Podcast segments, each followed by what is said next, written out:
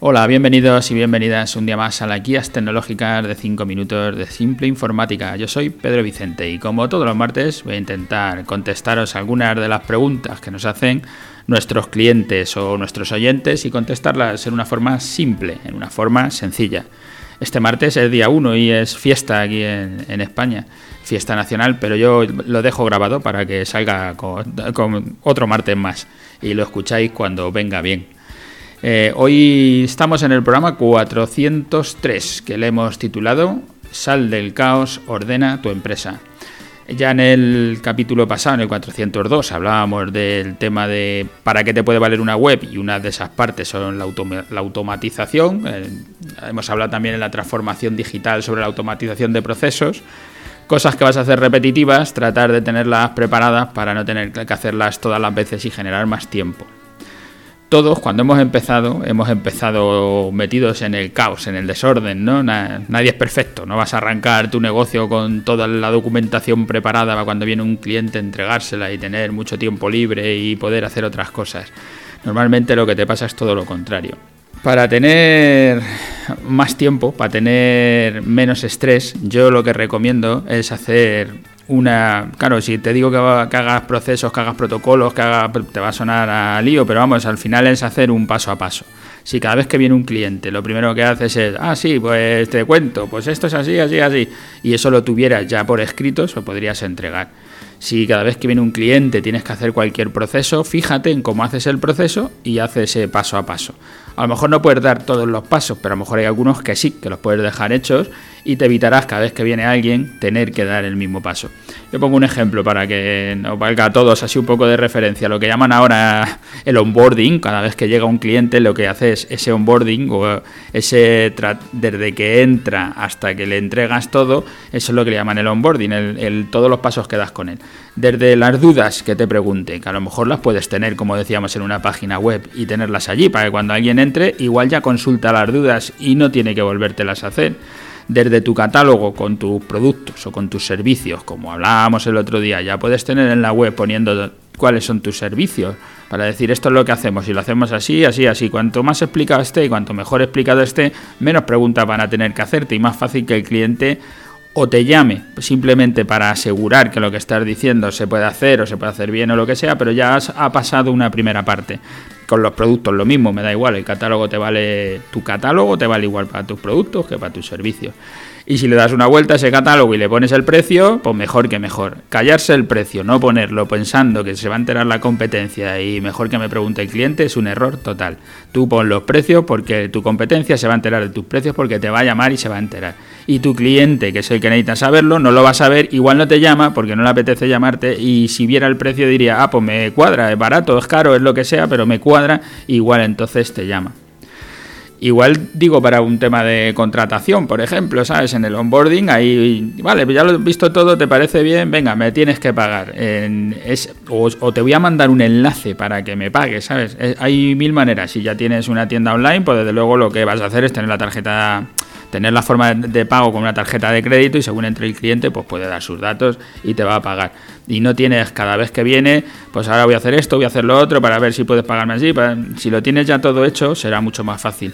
Y todo tipo de comunicación con el cliente, desde, como decimos, desde el onboarding, desde que entra y hablas con él, hasta antes de que llegue, para que se vaya enterando de tus servicios, de tus productos y sepa todo lo que estás haciendo. Esto estamos hablando de las tareas repetitivas que podemos tener grabadas para salir de ese desorden, de ese caos y cuando entre alguien ya lo tienes todo hecho, no tienes que estar pensando y a esto cómo lo hago y lo si tú ya generas un precio a tu servicio, mira, esto vale tanto, esto vale tanto, esto vale tanto, lo tienes paquetizado. No es que depende de cada uno como sea, es que esto lo voy a hacer de una manera, es mejor que paquetices, por eso hablamos de generar protocolos, de que hagas todo de una manera que sea sencilla para tu cliente, que diga, vale, pues yo pago esto y ya está a que le esté diciendo, bueno, es esto, pero si no fuera así, que tuvieras esto, pues sería de la otra manera. Y todo eso que son líos, al final la gente no los entiende y les echan para atrás. Esto estamos hablando de, de, onboarding, pero podemos hablar de tareas de administración que tendrás que hacer. Harás primero tu trabajo y luego dirás, y ahora me quedo por la noche para hacer las facturas, para hacer no sé qué. Las facturas, todo lo que tengas que hacer, si lo tienes ya preparado, he hablado mil veces en los programas, haz las facturas en Word, en Excel, como quieras. Nosotros te recomendamos que lo hagas en una base de datos. Nosotros hemos puesto a mucha gente, a muchos de nuestros clientes, el Filmmaker, que es una base de datos súper sencilla, donde le preparas un modelo de factura y luego puedes recuperar las facturas que has entregado o los presupuestos que has entregado a un cliente, en qué fecha, qué precio le diste, lo vuelves a recuperar, los editas, cambias algo, le añades lo que te pida el cliente, lo vuelves a sacar y todo es más cómodo. Y si lo vas haciendo cada vez en una hoja de papel o como quieras, pues todo te va a costar más. ¿Qué es lo que ganas eh, haciendo este paso a paso y teniendo esta automatización de procesos? Al principio hablábamos de que la gente presentaba la documentación a, su gestoría y su gestoría se encargaba de todo. Al final hemos tenido que ir poniendo ordenadores, menos mal, hemos ido automatizando algo y ya pasamos a que vamos a tener que poner página web para que todas esas automatizaciones estén online y la gente las vea. ¿Qué te, te, permite? ¿Qué es lo que te hace el, salir del caos? Pues te va a generar ganar tiempo y ganar calidad, porque tú a tu cliente le vas a entregar algo mucho más documentado, no se te va a olvidar comentar algo, porque ya lo tienes todo escrito en una hoja y se lo vas a entregar.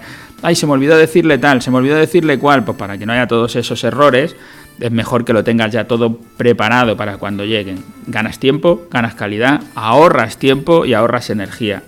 Además, minimizas errores, como estoy diciendo. Vas a tener una imagen mucho más profesional, desde luego, vas a ser más eficiente, vas a ser más eficaz. Y si, la excusa de siempre es la del no tengo tiempo, ahora me voy a poner yo a, estandarizar esto, a hacer estos procesos, a tener una documentación ya hecha, eh, te digo una cosa, tú, siempre hay una cosa que es urgente y lo urgente tapa lo importante, pero piensa que esto es más importante que lo urgente. A veces hay que parar un poco y decir voy a sacar todo esto que es importante porque me va a hacer trabajar mucho mejor. Ya se me va el tiempo, como siempre, y no sé si he, dejado claro cuál es, la versión, que la de intentar automatizar procesos es fundamental, sea a través de la página web o sea ya en tu propio ordenador, haciendo base de datos o como quieras pero sal del caos. Intenta tener las cosas organizadas porque te irá mucho mejor, tendrás mucho más tiempo para ti o para tu familia o para lo que quieras. Pero desde luego vas a dar lo que estoy diciendo, una imagen más profesional y vas a tener más tiempo para poder hacer cosas para ti. Bueno, lo dejo aquí, gracias y hasta, hasta el martes que viene. Gracias a todos los que nos escucháis a diario, los que nos dejáis comentarios en vuestras redes sociales, porque eso nos ayuda a crecer y a que otros empresarios nos vean. Y si queréis tener con nosotros una consultoría sobre cualquiera de todos los temas que tratamos, de página web, de informática, de software, pues ya sabéis, entrar en nuestra página web y nos dejáis allí, tenéis allí un, un botoncito para poder pedir una cita con nosotros. Es una consultoría que dura una hora y es gratuita. Más fácil no puede ser. Gracias y hasta la próxima.